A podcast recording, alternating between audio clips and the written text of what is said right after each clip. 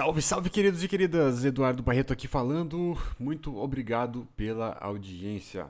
Tô adorando publicar meus conteúdos aqui para vocês. Espero que vocês gostem desse episódio. Ficou deveras especial.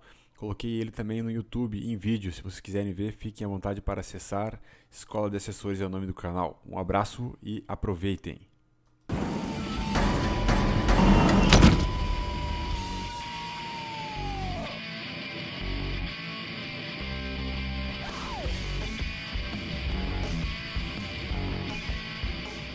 Tenho certeza de que reuniões presenciais sempre causam arrepios dos assessores, visto que qualquer passo em falso pode acabar com o jogo. E já começo essa conversa com um insight pesado. Sempre prefira reuniões presenciais. Você vai ter oportunidade de passar muito mais confiança para o prospect e interagir muito mais com ele. Caso não consiga, é necessário que você saiba do seguinte: Conversas por telefone funcionam muito mais do que por WhatsApp. Videochamadas, por sua vez, funcionam muito melhor do que conversas por telefone. E conversas presenciais funcionam muito melhor do que videochamada. Se eu te conheço bem, você deve ter uma insegurança em fazer reuniões presenciais, pois inconscientemente você tem um medo de errar ou de não saber responder algo, que online você tem o Google ali é, para colocar qualquer pergunta, mas lembra dessa analogia que eu vou fazer. As ações nos investimentos são muito mais arriscadas do que o Tesouro Selic, mas o potencial de ganho é muito maior, certo? Então, reuniões presenciais são mais arriscadas do que a distância, mas o potencial de ganho e você converter aquele cliente também é muito maior. Então, foca nisso. Um dos principais erros que eu cometia era não me preparar para uma reunião pois eu achava que tudo que eu precisava estava aqui, ó, dentro da minha cabeça. Mas é um ledo engano.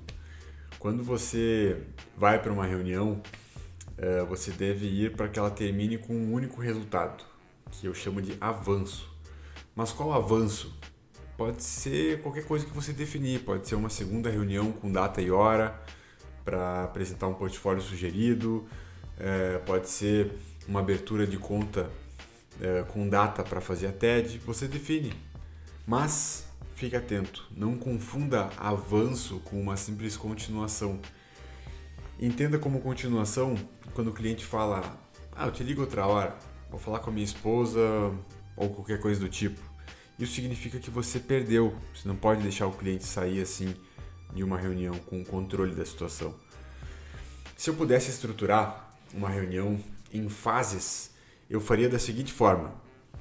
Número 1, um, seria em cinco fases, tá? Número 1, um, fase preliminar, um estudo do prospect. Fase número 2, uma criação de um objetivo com as informações preliminares, eu traço esse objetivo. Número 3, uma criação de lista de perguntas para entender a situação do prospect. Número 4, antecipação de possíveis respostas né, para dúvidas do cliente. E número 5, preparação da minha imagem e pontualidade para a reunião. Minha sugestão é estude um pouco sobre a pessoa que você está indo falar, tem algumas informações preliminares sobre ela e você pode perguntar de antemão, uh, por exemplo, sobre investimentos que a pessoa já teve, como é que foi a experiência dela com esses investimentos. Se possível, tente procurar uh, no Instagram ou no Facebook para buscar alguma atividade de interesse ou alguma coisa em comum que vocês tenham a fim de criar uma coisa chamada rapport. Segundo, você precisa de um avanço. Isso significa um compromisso futuro entre vocês dois. Para isso, você já deve ir com um objetivo para a reunião. E com cada prospect é diferente. É provável que você tenha uma, uma reunião com um objetivo diferente, com prospects diferentes. Enfim, na primeira reunião, você necessariamente precisa ouvir mais do que falar. Então tenha uma lista com perguntas abertas, mostre-se interessado em entender a situação do prospect, entender um problema que ele tem e que você precisa ajudar a solucionar. Essa é a dinâmica. Beleza? A etapa 4 é, de antecipação de possíveis perguntas é interessante de se fazer para não entrar em nenhuma saia justa, ok?